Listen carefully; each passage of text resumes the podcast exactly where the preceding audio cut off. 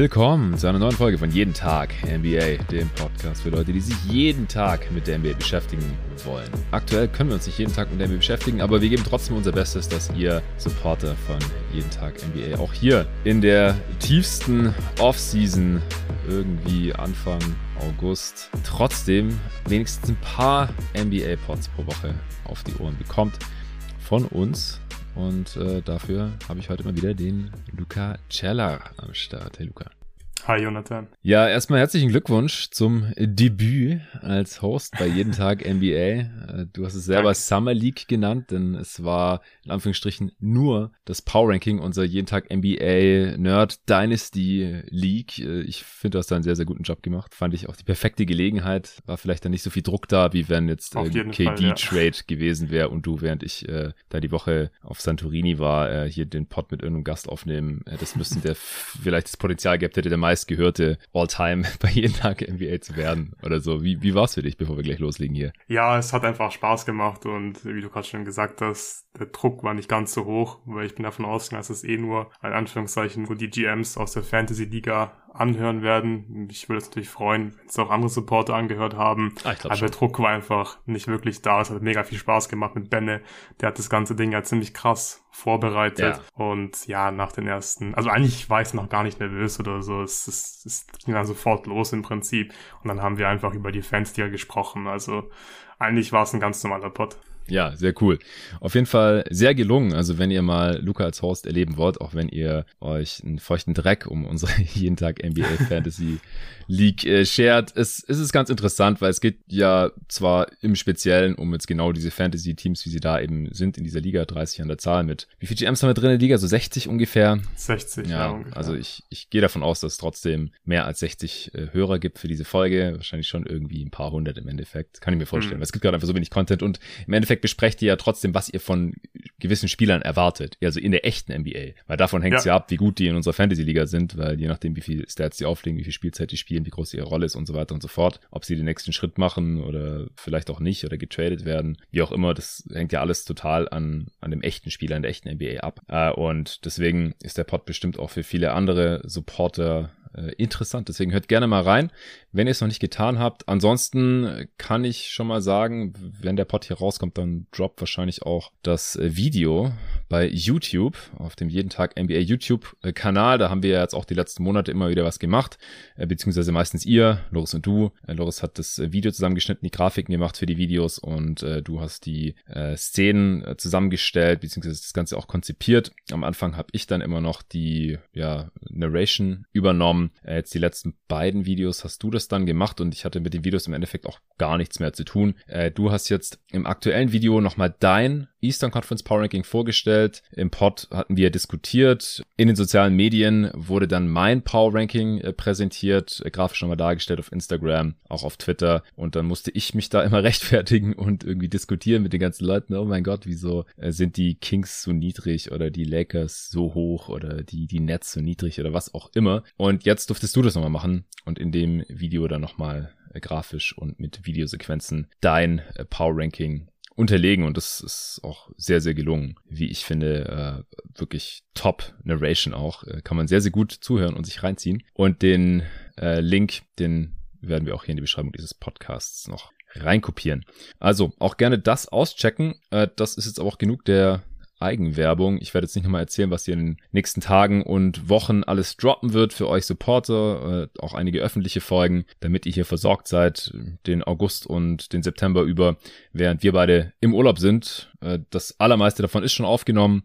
Am Sonntag äh, habe ich sechseinhalb Stunden mit Nico online verbracht. Sechs Stunden davon lief der Recorder. Im Endeffekt haben wir, glaube ich, fünf Stunden diesen Podcast aufgenommen. Das wird im Endeffekt ein Dreiteiler werden zu den Top 30 Spielern. Äh, also ich arbeite gerade mehr oder weniger durch, damit ich danach dann endlich irgendwie Urlaub machen kann, denn der aufmerksame Hörer wird's wissen, ich bin gerade mal wieder in Stuttgart und äh, muss dieser Tage meinen Vater im Familienbetrieb vertreten, denn der kann sonst auch nicht in Urlaub gehen. Und das hat der gute Mann sich äh, verdient. Der arbeitet auch sehr, sehr viel und sehr, sehr hart. Schon sein ganzes Leben lang. Und äh, ich habe mich da ein bisschen rausgezogen, äh, wie ich auch neulich im Kickspot zum Beispiel erzählt habe oder ich glaube auch im Pod mit Dre und so. Ich, ich mache halt mein Ding, bin bin Journalist, äh, mache jeden Tag NBA und so. Aber äh, ab und an, ein paar Mal im Jahr muss ich hier, was heißt muss, ich mache es ja auch freiwillig, ich kann nicht gezwungen werden oder sowas, aber ich rück dann hier an und dann muss ich halt auf den, auf den Stuttgarter Großmarkt gehen und die Wochenmärkte vorbereiten, ähm, Waren im Kühlhaus äh, sortieren, die Ernte reinholen und so weiter und so fort. Ähm, und nebenher äh, baller ich hier noch die, die Pots raus, beziehungsweise pre-recorde sie. Und das ist jetzt auch schon zum größten Teil erledigt. Also das hier ist heute unsere letzte gemeinsame Aufnahme vor dem Urlaub. Du haust am Donnerstag nach Kroatien ab und ich nehme am Donnerstag dann die allerletzte Aufnahme auf, bevor ich dann in Urlaub gehe mit dem Torben äh, zusammen und das erscheint hier dann alles im, im August noch und bis Mitte September und dann legen wir wieder los. Die erste Folge wird dann wahrscheinlich wieder von uns beiden zusammen sein. Wahrscheinlich irgendwie ein News-Update-Pod, was ist passiert in den letzten fünf Wochen oder irgendwie so hoffentlich mal Trade, vielleicht mal Trade, wir werden sehen, wir werden auch gleich darüber sprechen. Nein, äh, an der Front gibt's auch News zu KD und den Nets und äh, Joe Tsai, aber heute ist es eigentlich hier ein Fragenpod, Answering Machine. Ich habe gestern wieder über Steady Fragen eingeholt, also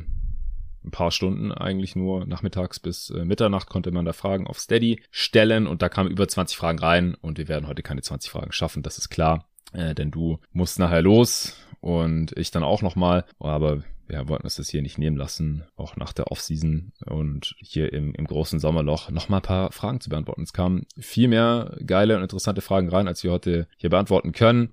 Ich, nur für the record, ich schreibe mir immer alle Fragen raus und wir haben ja auch schon in der Vergangenheit dann mal alte Fragen noch beantwortet bei Answering Machines. Und äh, falls ich doch nochmal spontan Bock habe, irgendwie am Wochenende, weil mir total langweilig ist und ich vom Urlaub irgendwie auf einmal doch noch viel mehr Zeit äh, habe, als ich gedacht hätte, dann beantworte ich vielleicht nochmal ein paar. Aber äh, sag mir bitte nicht böse, wenn ich es nicht schaffe. Also die Chancen sind sehr, sehr gering, aber ich, ich halte mir das auf jeden Fall mal offen. Oder vielleicht wird der KD auch noch getradet vor Dienstag. Dann würde ich vielleicht auch noch einen Emergency Pod aufnehmen. Wir werden sehen.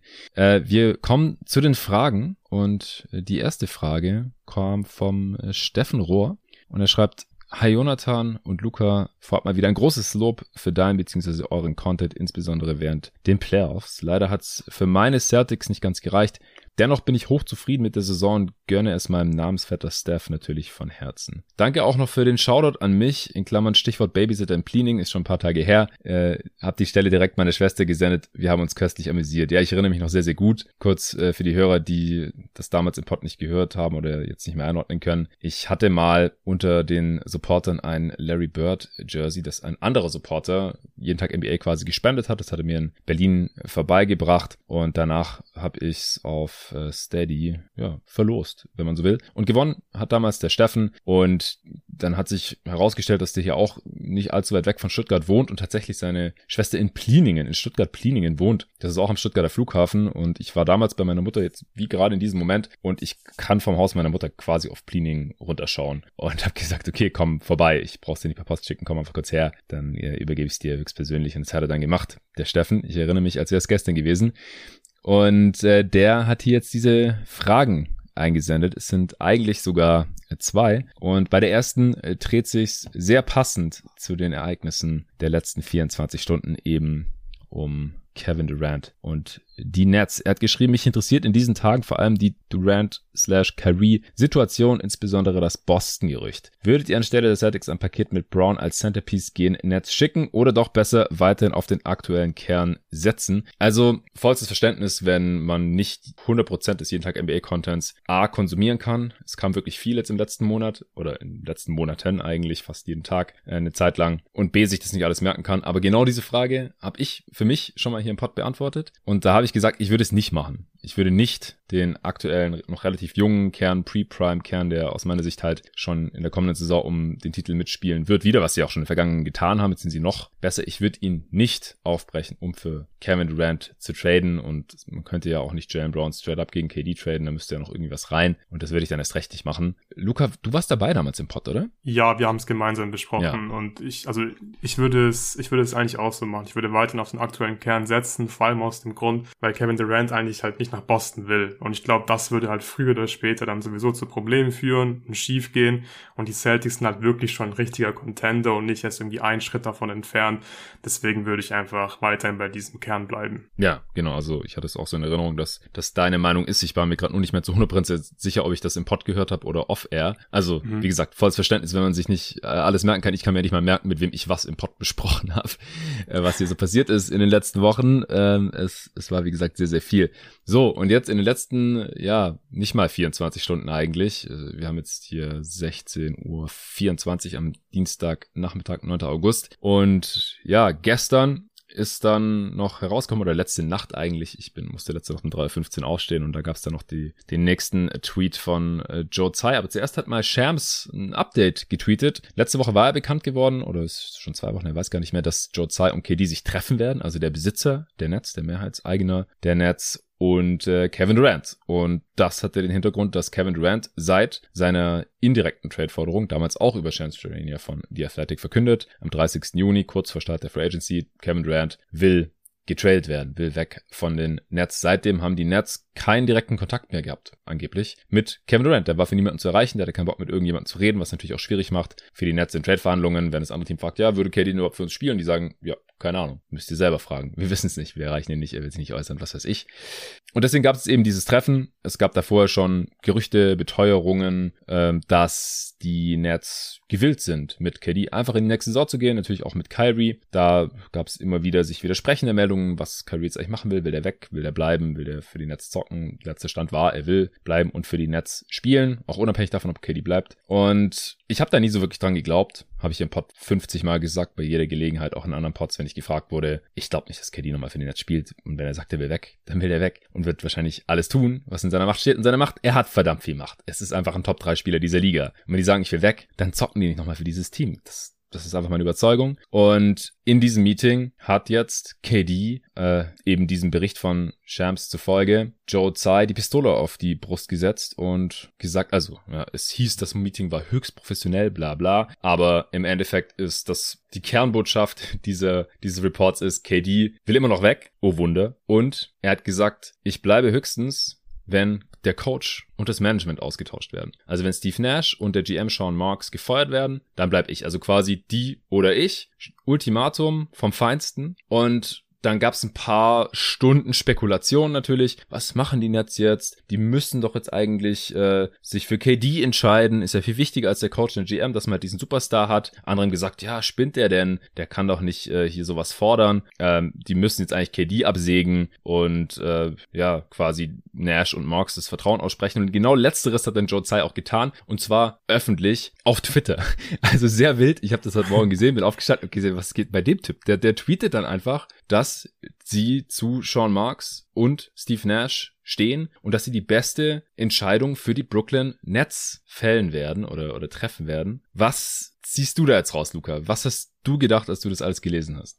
Es ist schon eine sehr bizarre Forderung von, von Durant, finde ich. Also ich hätte nicht gedacht, dass es jetzt ähm, hauptsächlich an Steve Nash und Sean Marks liegt, dass mhm. er aus Brooklyn weg will. Und ich glaube auch nicht, dass das jetzt wirklich der Grund ist, weil wenn das ist das Problem, dann hätten wir es bestimmt irgendwie ja ein bisschen eleganter lösen können in der Offseason. Und wenn die Nets wüssten, hey, KD will hier wirklich unbedingt bleiben, Kyrie ist am Start, äh, Ben Simmons wird auch spielen und es klappt einfach nicht mit Steve Nash dann holen wir halt einen neuen Coach, dann würde ich das auch verstehen, auch wenn ich es nicht gut finden würde. Aber ich glaube nicht, dass es jetzt hier wirklich an Steve Nash und Sean Marks liegt.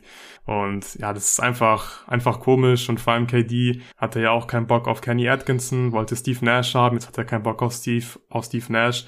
Und von daher gehe ich immer noch davon aus, genauso wie du, dass Kevin Durant früher oder später getradet wird. Ja, also ich habe gerade nochmal den Tweet von Joe Tsai aufgerufen, wer es selbst nachlesen will. At Joe Tsai 1999 ist sein Handle und er hat vor jetzt mittlerweile 14 Stunden getweetet und das Ding hat 48.000 Likes. Äh, quote, Our front office and coaching staff have my support. We will make decisions in the best interest of the Brooklyn Nets. Also nicht ganz eindeutig, aber schon relativ vielsagend. Er sagt nicht Nash, er sagt nicht Sean Marks, aber ja gut, wer ist der Coaching Staff und wer ist das Front Office? Und das halte ich für keinen besonders schlauen Move, weil jetzt schwächt er die Verhandlungsposition der Nets ja noch weiter, weil KD hat quasi gesagt, die oder ich und alle haben sich gefragt, ja, für wen entscheidet sich jetzt Joe Tsai hier? Und er entscheidet sich dann öffentlich gegen den Spieler. Das heißt, jetzt wird's schwierig, eben diesen Monster-Gegenwert, den sich Sean Marks äh, und das Netzfront Office wahrscheinlich davor erhofft hat, noch zu bekommen, weil die anderen Teams sagen so, sagen ja, ja, ihr habt euch doch schon öffentlich gegen KD entschieden, das heißt, der muss jetzt weg, schleunigst, der will ja immer noch weg. Und ich glaube halt auch, dass er einfach nur Druck ausüben wollte. Ich glaube, es ging ihm nicht um ein Ich oder die. Ich glaube, er wollte einfach nur noch mal unterstreichen, dass er keinen Bock mehr auf die Netz hat, ehrlich gesagt. Und was die Netz sich erhofft haben und was irgendwie manch einer irgendwie auch geglaubt hat oder äh, vielleicht manche Netzfans auch gehofft haben, dass die sich treffen und dann ist Friede vor der Eierkuchen und KD sagt, ja gut, dann bleibe ich halt doch hier. Bullshit. Habe ich nicht eine Sekunde dran geglaubt das wäre so komisch gewesen. Also ich meine, es wäre so oder so komisch gewesen, selbst wenn es passiert wäre. Er fordert im Juni einen Trade und ist dann im Oktober da und tut so, als wäre nichts gewesen. Also ich weiß nicht, ob das so geil gewesen wäre, auch für Steve Nash. Also dass die nochmal so in der Konstellation irgendwie zusammenarbeiten, alle mit Kyrie und Ben Simmons und so, das wäre ja super awkward gewesen. Und anscheinend war ja auch, wie gesagt, allen Berichten zufolge, die Teamchemie brutal im Arsch Ende der letzten Saison. Und ich kann mir schon vorstellen, dass halt der Sündenbock da aus KDs Sicht jetzt Steve Nash ist. Weil er ist halt im Prinzip zuständig. Er ist ja eh so ein, eher so ein People Manager als jetzt hier der krasse and Aus Guy. Das, dafür wurde er im Prinzip geholt. Ja, Kyrie und KD waren ja eh der Meinung, dass sie ja auch coachen könnten, haben sie öffentlich gesagt. Und das halt äh, Steve Nash wurde halt reingeholt als Rookie Head Coach, weil er halt anscheinend gut kann mit mit Stars und äh, auch Egos und was weiß ich. Aber ich meine Golden State, wo er davor als Berater gearbeitet hat, Berater ist nicht Head Coach und Golden State ist nicht Brooklyn. Und Kyrie und KD gab es halt auch nach, im Nachhinein Stimmen, die gesagt haben, ja gut, Kyrie und Steve Nash, die kannten sich eigentlich gar nicht so wirklich. Und KD hat sich wohl gar nicht positiv für Nash äh, ausgesprochen oder war nicht sein Wunschkandidat oder whatever. Also ganz, ganz komisch. Ich gehe weiterhin davon aus, dass KD einfach getradet wird und fertig. Früher oder später, ich hab, weiß nicht wann. Kann sich jetzt immer noch ziehen. Kann sich auch noch bis Oktober ziehen. Ähm, wie gesagt, es, es sieht so aus, als würden jetzt hier nicht Nash und Marks abgesägt werden. Also, wenn das jetzt doch passieren sollte, dann verliert ja Joe Tsai auch komplett sein Gesicht. Ich meine, er hat es jetzt schon getweetet. Er kann es ja nicht auf einmal dann doch Marks und Nash voll. Also, ich würde jetzt nie irgendwas ausschließen hier bei diesem Laden, aber es ist alles schon extrem, extrem crazy, was da abgeht mittlerweile. Also hat hier mal wieder ein bisschen Leben in die Bude gebracht, muss ich sagen. Äh, aber an meiner Erwartung hat halt nichts verändert. Ich, ich hatte die Nets außerhalb der Playoffs für die kommende Saison. Ähm, das ist jetzt nochmal wahrscheinlicher geworden, mein KD-Trade wahrscheinlicher geworden ist und weil ein krasses Paket unwahrscheinlicher geworden ist. Ziehst du sonst noch irgendwas raus aus, aus den News oder aus der ganzen Situation oder noch irgendeinen Kommentar zu dem, was ich gerade gesagt habe? Nee, also es war, finde ich, ein guter Punkt mit der Verhandlungsposition. Und ich glaube, das ist halt wirklich nochmal ein Indikator, dass das Ding eigentlich schon gegessen ist, dass KD halt wirklich getradet wird, weil wenn Joe Tsai denken würde, hey, wir können KD behalten, wir müssen wirklich in Anführungszeichen nur dafür Steve Nash oder Sean Marks oder beide entlassen, dann denke ich, würden sie es machen, aber das, ist, das macht, glaube ich, einfach keinen Sinn und KD will einfach weg. Und deswegen glaube ich, ist es jetzt auch relativ einfach für ihn zu sagen, ja, wir stehen zu Sean Marks und zu Steve Nash, weil im Endeffekt wissen sie wahrscheinlich, dass KD nicht mehr in Brooklyn spielen wird. Ja, ja, guter Punkt. Genau, also der, der Kampf ist wahrscheinlich eh schon verloren. Weil wenn KD halt einmal ausrichten lässt, sozusagen, dass er weg will, uns dann auch noch dem ins Gesicht sagt, so, du kannst es nicht mehr kitten, der Typ ist weg. Der zockt nur mehr für die Netz. Fertig. Du musst jetzt einfach noch nehmen, was du kriegen kannst, äh, als, als Gegenwert. Und wenn du dann jetzt auch noch irgendwie erst noch das Front Office und den Coach feuerst, dann, dann bist du als Franchise ja komplett verbrannt. Wer will denn bitte der nächste Head Coach dann sein bei den Nets? Und der nächste GM? Also, ich, mich wundert es überhaupt nicht, wie das jetzt hier abgelaufen ist, unter diesen ganzen Gegebenheiten eben. Mich wundert es nur ein bisschen, dass KD halt diesen Move auspackt. Also, weiß nicht, scheint halt schon relativ verzweifelt zu sein. So, der will jetzt anscheinend doch weg, wird wahrscheinlich langsam mhm. ungeduldig. Also will dringend, sehr dringend weg, will ich sagen. Und auf der anderen Seite scheint ihm wirklich alles scheißegal zu sein, was irgendwelche anderen Leute denken. Weil das kommt halt echt nicht gut an. So wahrscheinlich beim Rest der Liga, wahrscheinlich denken sich andere Stars auch, was geht bei dem ab. Fans kotzen ja teilweise ab und, und, und schreien, Spieler haben viel zu viel Macht, was fällt dem ein, äh, verwöhnter Bengel, bla bla. Ähm, also ich habe ja neulich auch im All-Ball-Pod bei Kicks gesagt, haben wir auch ein bisschen drüber diskutiert. Ich find's nicht schlimm, das Player-Empowerment. Ich find's okay, wenn die besten Spieler der Liga ein Wörtchen mitzureden haben, äh, wo sie spielen, mit wem sie spielen, weil sie sind die Gesichter der Liga, die, die holen halt das, die meiste Kohle rein. So, und Franchises geben ja auch keinen Fick, wenn die keinen Bock mehr auf Spieler haben, dann traden die einfach, wenn die keine No-Trade-Clause haben. Und deswegen finde ich schon okay, wenn Spieler quasi Mitspracherecht haben oder wenn es halt nicht so läuft wie erwartet und wie ausgemacht. Wir wissen ja immer noch nicht, was Sean Marks jetzt zum Beispiel verbrochen hat,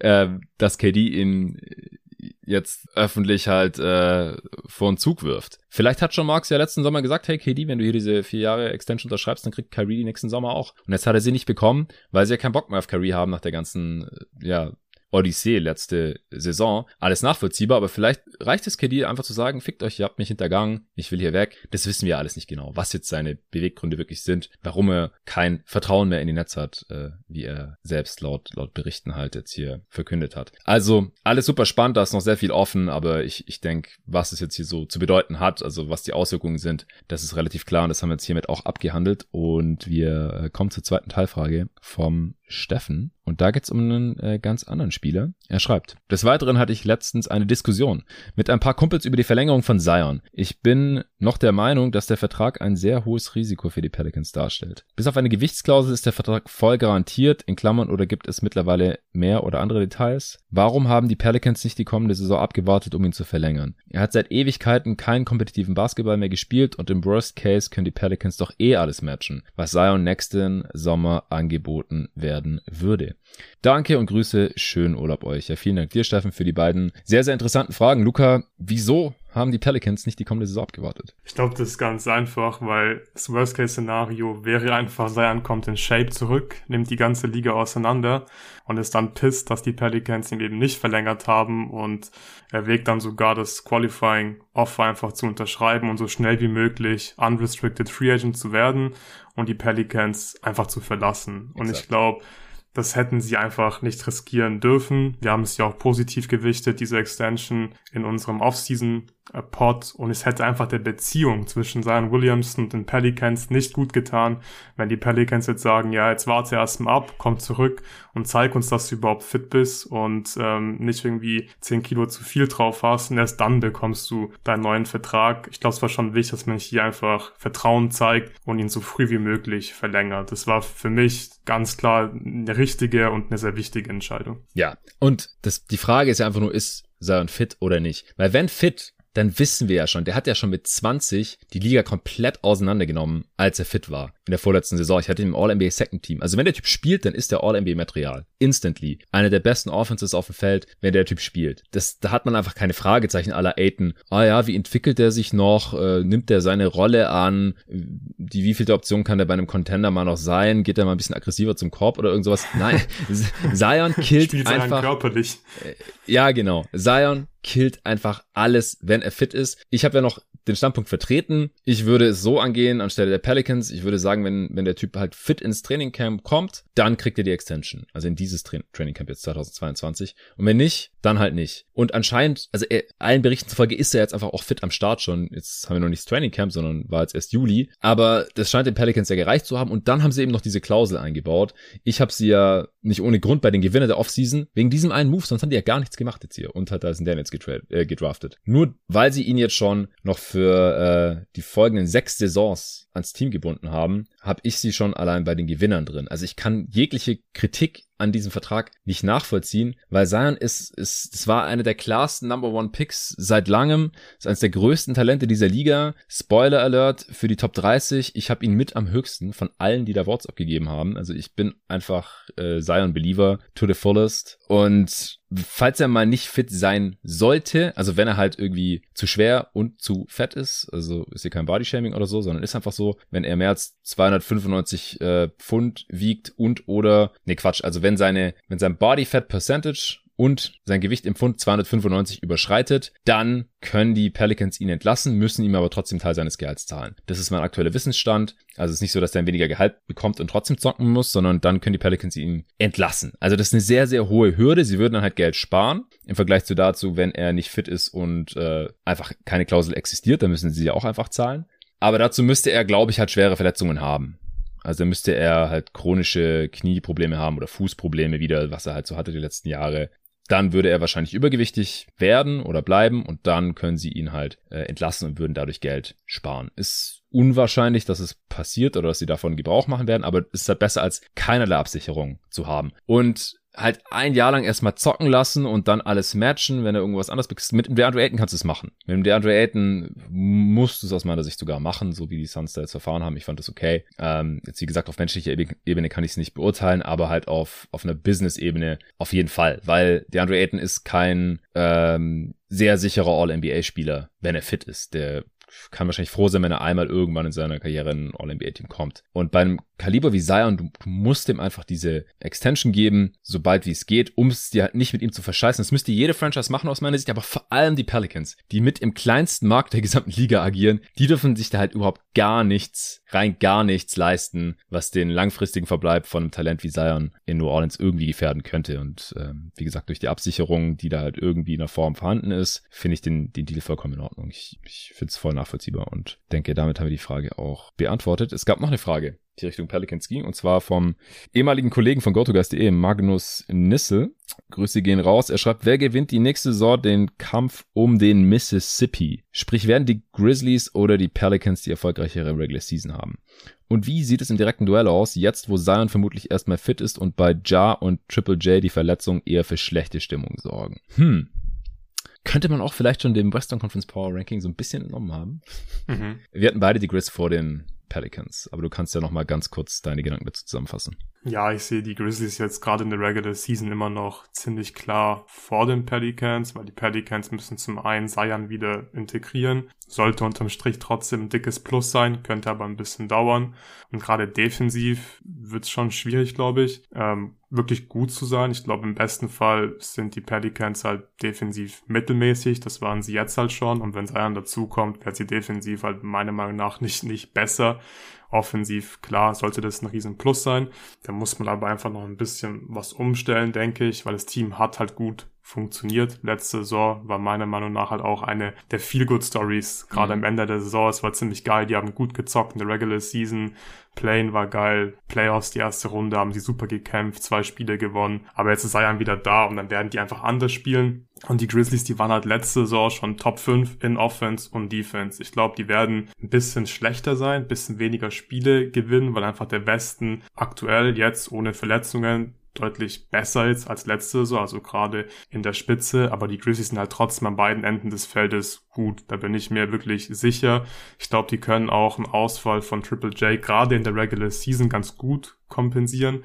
Die sind vor allem halt einfach ein verdammt gut gecoachtes Team. Klar, die Pelicans auch.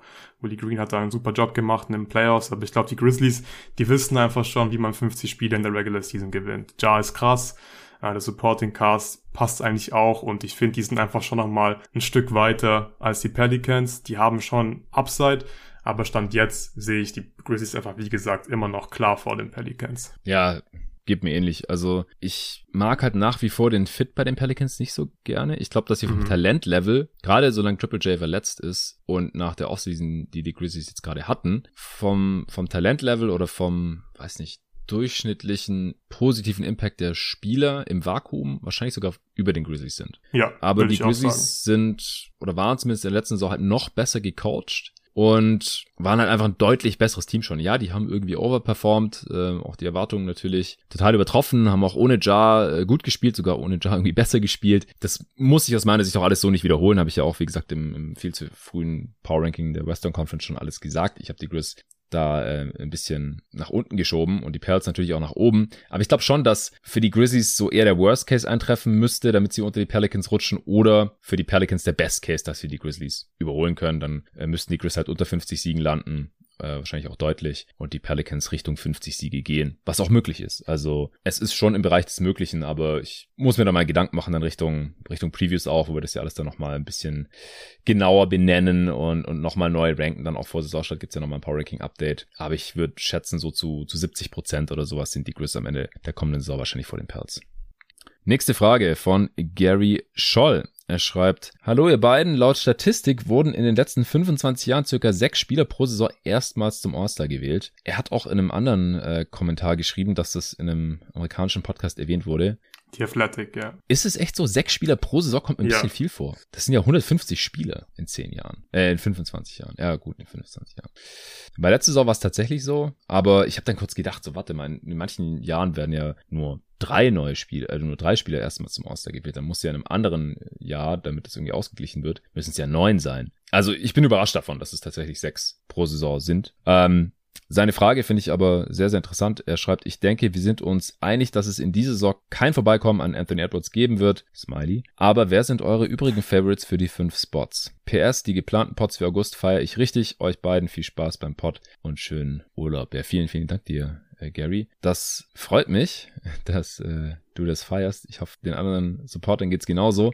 Ja, Anthony Upwards hätte ich jetzt auch von den, von den Non-All-Stars am, am höchsten bei den Top 30. Ist hier schon wieder ein bisschen, bisschen Sneak Peek. Auf der anderen Seite, wenn wir da kurz drüber sprechen wollen, die Wolves haben ja schon drei Spieler im Kader, die schon All-Star waren. Ich glaube, D'Lo, ja, den können wir fast ein bisschen außen vor lassen. Das war einer der unsinnigeren All-Star-Selections der letzten Jahre. Aber Gobert und Cats sind ja eigentlich schon, wenn sie fit sind, Abo-All-Stars gewesen die letzten Jahre. Denkst du jetzt erstens, dass Anthony Edwards All-Star wird? Erstens. Und zweitens, dass die Wolves dann drei haben oder dass einer von den anderen beiden dann kein All-Star mehr sein wird? Ja, ist eine sehr gute Frage. Also ich glaube, wenn die Wolves gut sind, davon gehen wir beide aus, mhm. also gerade in der Regular Season einfach 50 plus Spiele gewinnen, dann wird Anthony Edwards wahrscheinlich ziemlich krass sein diese Saison und dann kann ich mir auch gut vorstellen, dass er ja, der beste Spieler ist, der Wolves, beziehungsweise halt einfach die meisten All-Star-Votes bekommt. Ich glaube, er ist auch so ein Spielertyp, der wahrscheinlich äh, wirklich viele Votes bekommen wird, vielleicht sogar Starter wird, schon direkt über das Fan-Voting und so weiter.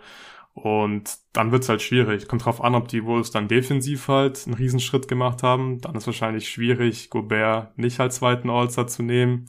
Vielleicht haben Cats Statistiken dann auch ein bisschen drunter gelitten, dass Anthony Edwards jetzt noch mehr macht. Hm. Ähm, dann kann ich mir echt vorstellen, dass Edwards und Gobert die beiden All-Stars sind. Aber es ist schwierig. Aber ich finde trotzdem, dass es schon, also ich sehe es genauso, dass eigentlich kein Vorbeikommen an Anthony Edwards als, als All-Star gibt. Wer dann als zweiter All-Star wegfällt beim Timberwolves, ist wirklich sehr schwierig zu sagen.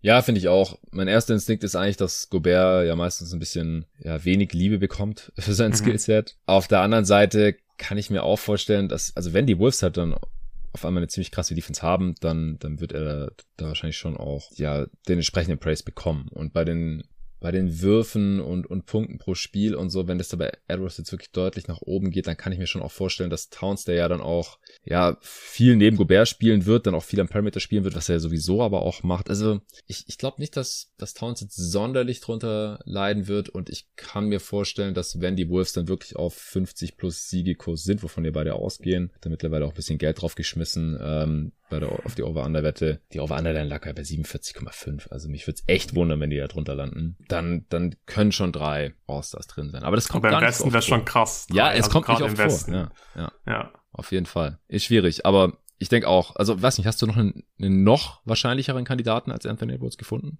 Nee, nee, also ich finde es auch mega schwierig, äh, die fünf Kandidaten, die ich mir jetzt aufgeschrieben habe, für diese restlichen fünf Spots zu ranken, habe ich auch gar nicht gemacht, weil da kommt es einfach extrem auf die Teamsituation an, wie gut ist das Team, ja. wie sehr haben sich die Statistiken verbessert. Also bis auf Edwards habe ich da niemanden, wo ich mir richtig sicher bin, dass die explodieren werden nächste Saison. Ja, hau mal den nächsten raus. Ich habe mehr als fünf, deutlich mehr auch. Ja, ich habe ich hab auch mehr als fünf. Okay. Ich habe jetzt, glaube ich, zehn Spieler mir aufgeschrieben, aber also wie gesagt, ohne Reihenfolge kein Ranking. Ich habe Desmond Bain aufgeschrieben. Ich glaube, wenn die Grizzlies ähm, die, die Leistungen von letzter Saison bestätigen können, also gerade was den Rekord angeht, ähm, und sie, und dann wird Desmond Bain einfach halt ein großer Teil davon sein, gerade wenn Triple J am Anfang ausfällt und die Grizzlies trotzdem gut sind, dann denke ich, wird er halt wahrscheinlich ähm, 20 plus Punkte pro Spiel machen.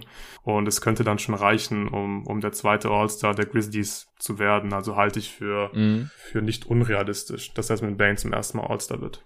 Ja, glaube ich auch, weil halt der Team-Record äh, da überproportional immer mit ja. einfließt. Äh, wenn ein Team halt irgendwie erstens überrascht, ja, positiv überrascht natürlich, Cavs letztes Jahr, zwei All-Stars gehabt, Garland und Jared Allen. Wer hätte das vor der Saison gedacht, dass die Cavs erstens überhaupt ein All-Star haben, zweitens gleich zwei und dann halt die beiden. Also ja, schon heftig. Und sowas könnte halt wieder passieren. Wir wissen halt noch nicht, wer die Cavs der kommenden Saison sind. Oder halt, wenn ein Team, wie gerade schon bei den Wolves erwähnt, auf 50 plus Siege zusteuert, dann haben die leichter zwei All-Stars als ein oder auf 55 oder 60 sogar zusteuert, dann können die auch mal drei haben. Aber auf der anderen Seite glaube ich halt, dass Bane so vom individuellen Level eigentlich nicht auf dem Niveau von äh, Towns, Gobert oder Anthony Edwards sein wird. Und dann wäre es schon ein bisschen strange, wenn er dann zum Beispiel All-Star wird und einer von den anderen drei nicht. Aber so läuft's halt in der Liga und wir können uns da dann beim All-Star-Pod in circa einem halben Jahr äh, wieder einen Kopf drüber zerbrechen, beziehungsweise unsere Cases machen. Ich hau mal den nächsten raus. Ich habe mir 14 Spiele aufgeschrieben, kann ich am Ende mhm. auch ein bisschen Name-Dropping machen, aber äh, ich habe hier noch einen Calf, der es nicht geschafft hat, Evan Mobley. Also ja, wenn der einen auch. Schritt macht, letzte Saison hätte er meiner Meinung nach schon statt Jared Allen eigentlich All-Star eher werden sollen und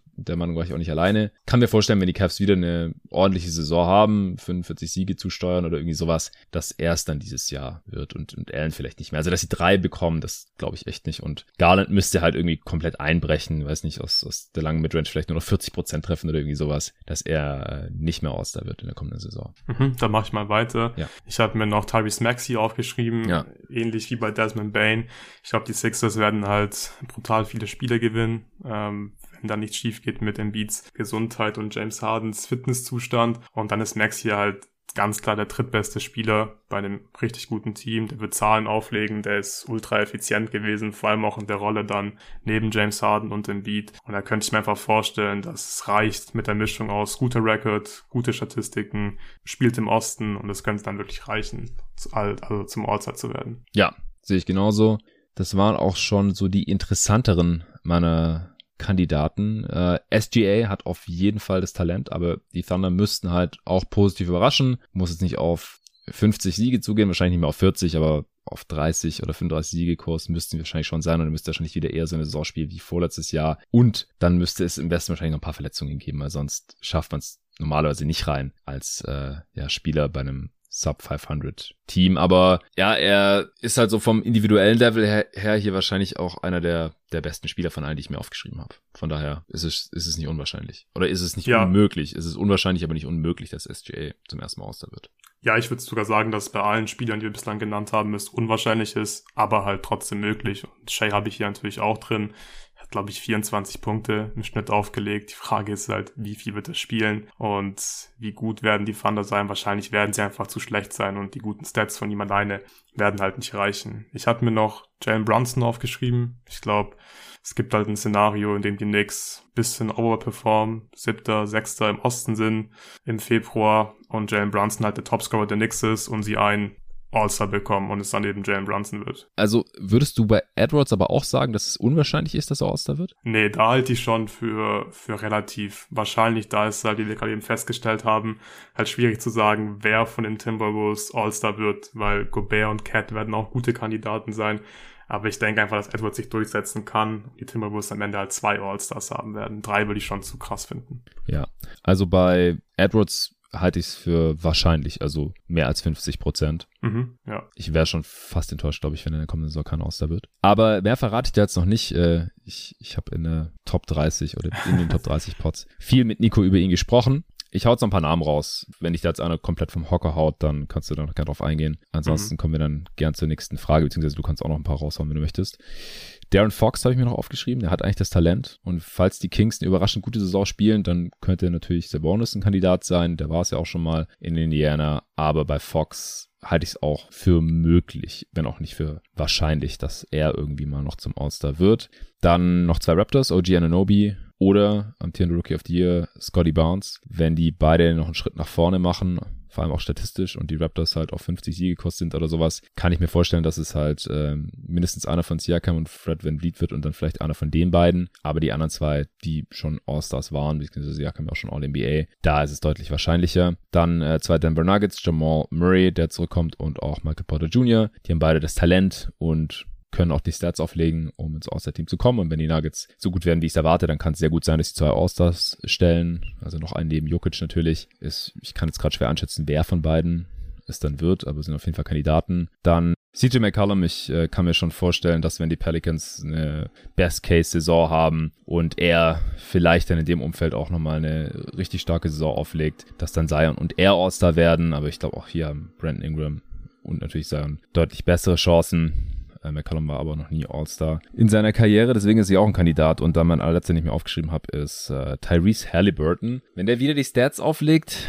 die er bei den Pacers rausgehauen hat zum Ende der letzten Saison und die Pacers irgendwie überraschend gut sind, gerade wenn sie Turner nicht traden äh, oder und oder wahrscheinlich muss es und sein, äh, Turner nicht traden und Buddy Hield nicht traden und dann irgendwie auf 40 Siege Kurs sind oder sowas, ähm, dann kann ich mir auch vorstellen, dass er ähnlich wie Garland letztes Jahr oder so zum All-Star wird. Aber das, die letzten paar Namen waren schon relativ unwahrscheinlich. Ja, ich habe da auch nichts mehr zu ergänzen. Ich hatte einige Spieler auf meiner Liste, die du eben genannt hast. Ich glaube, Robert Williams hast du nicht genannt, den nee. habe ich noch drauf, aber auch mhm. sehr, sehr unwahrscheinlich. Ähm, ja, ich glaube, wir haben wirklich jetzt alle Spieler genannt, die so halbwegs realistische Chancen hätten, All-Star zu werden. Oder wo es halt möglich ist. Yes. Okay, ich äh, hoffe, dass es gerade nicht zu sehr störend war, jetzt schon bei der letzten Frage, aber äh, nebenan ist leider eine Baustelle und da wurde jetzt angefangen, Presslufthammer in einem Kellerschacht zu hantieren und das klingt gerade für mich zumindest so, obwohl ich Kopfhörer auf habe, als würden die hier an der Hauswand, an der ich gerade sitze und diesen Podcast aufnehme, äh, dran rummeißeln und äh, es ist, glaube ich, nicht mehr zumutbar. Ich wollte jetzt die Frage trotzdem noch beenden. Äh, wir haben jetzt gerade spontan gesagt, dass wir einfach morgen noch mal einen zweiten Teil aufnehmen. Luca hat Zeit, ich krieg's auch irgendwie unter. Und äh, dann hauen wir jetzt heute Teil 1 raus, wollen aber morgen auf jeden Fall noch die Fragen, die wir uns für heute vorgenommen hatten, beantworten. Und dann gibt's morgen noch mal einen Teil 2 für euch. Vielen Dank fürs Supporten, danke fürs Zuhören, danke für euer Verständnis auch. Und wir hören uns morgen nochmal. Bis dahin.